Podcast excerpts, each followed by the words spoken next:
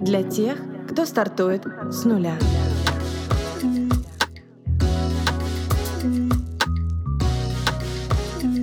С нуля.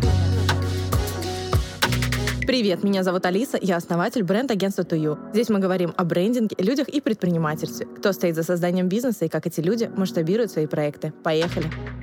Друзья, всем привет! Сегодня есть несколько поводов прерывать тотально маркетинговую веб-канале около маркетинговой темы. Во как завернула. Во-первых, я бы хотела поздравить нас с наступающим праздником, милые женщины. Верьте в себя, вы удивительные, мы удивительные, и об этом важно помнить. Каждый из нас — это чудо. А во-вторых, в понедельник со мной случилась история, которая натолкнула меня на мысль о том, как важно не предавать собственные интересы и продолжать делать то, что тебе доставляет радость. И как легко может посторонний человек одной фразой убить это желание. И я задумалась. Мы со своей стороны часто делим людей на плохих и хороших. Мы даем оценку их действиям, потому что рассматриваем ситуацию ситуацию, происходящее исключительно со своей колокольни. Каждый из нас хоть раз в жизни сталкивался с начальником, который пьет кровь, с другом, который звонит только когда ему нужно, с подругой, которая пообещала, но не сделала, собственником бизнеса, который получил большую прибыль, но не дал премию. И ты смотришь на ситуацию со своей стороны и думаешь, вот сука. Но если посмотреть шире, то ты понимаешь, что человек просто действует в своих интересах. Прочитала сегодня интересное исследование. Коллектив психологов изучал влияние космического пространства на внутренние состояния. Интервью брали у 123 астронавтов и космонавтов. И в результате исследования было отмечено, что после возвращения из космоса, космонавты менее озабочены личными достижениями и счастьем. Их все больше интересует всеобщее благо. Эдгар Митчелл, член экипажа Аполлон-14, в своем интервью говорил, «С Луны люди, провоцирующие международную напряженность, выглядят ничтожно». Такая реакция называется эффектом обзора. Эффект основан на ощущениях, возникающих от вида Земли из космоса, который мгновенно представляется как хрупкий населенный шар, висящий в пустоте и защищенный только тонкой прослойкой атмосферы. Но если спуститься с орбиты и эффект применить к нашим земным ситуациям, то можно сделать вывод, что о ситуации в комплексе можно говорить только меняя угол обзора обзора. Ни одна из сторон не будет объективна в своей позиции, и каждая действует в своих интересах. Вот пример. Есть сотрудник компании и есть собственник. В целом пример распространяется на любые модели отношений, но мы обсудим производственную.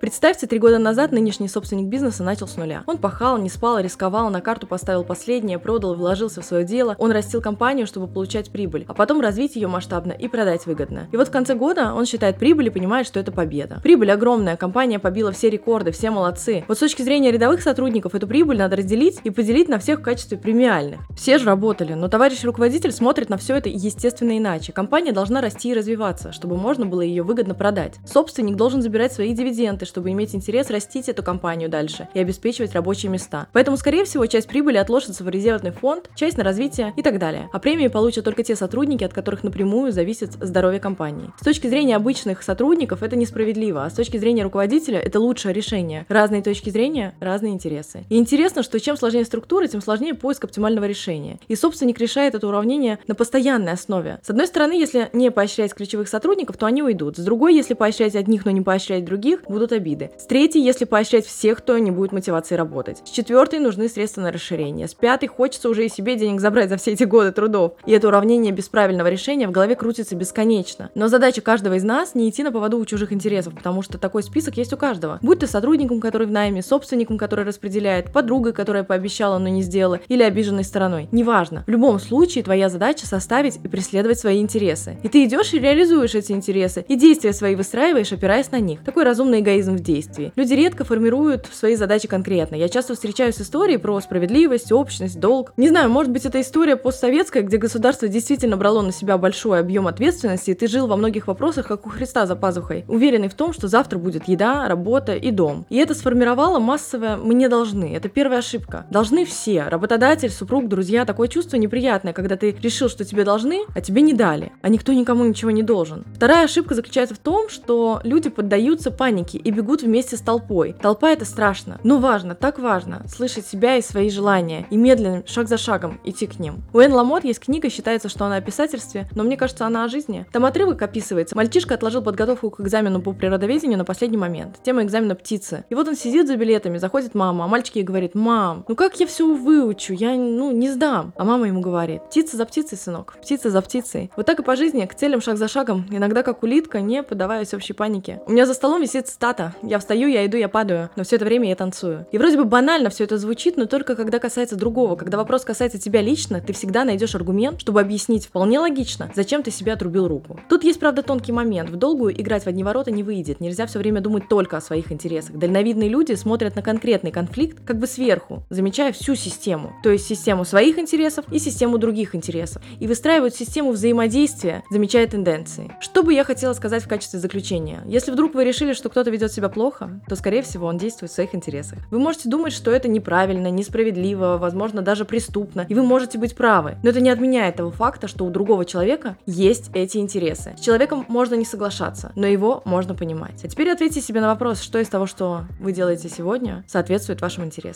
И любопытно, обещала же около маркетинговая. Как это поможет в работе над позиционированием вашего продукта, услуги или себя лично? Только когда вы слышите свои желания, понимаете себя, знаете все свои стороны, и плохие, и хорошие, вы можете создавать продукт с глубоким смыслом. А это именно то, что дает вашим клиентам ответ на вопрос, зачем я это покупаю. Такая история, друзья, как обычно. Давайте делать полезное вместе, делиться информацией. Услышимся на следующей неделе. Пока-пока!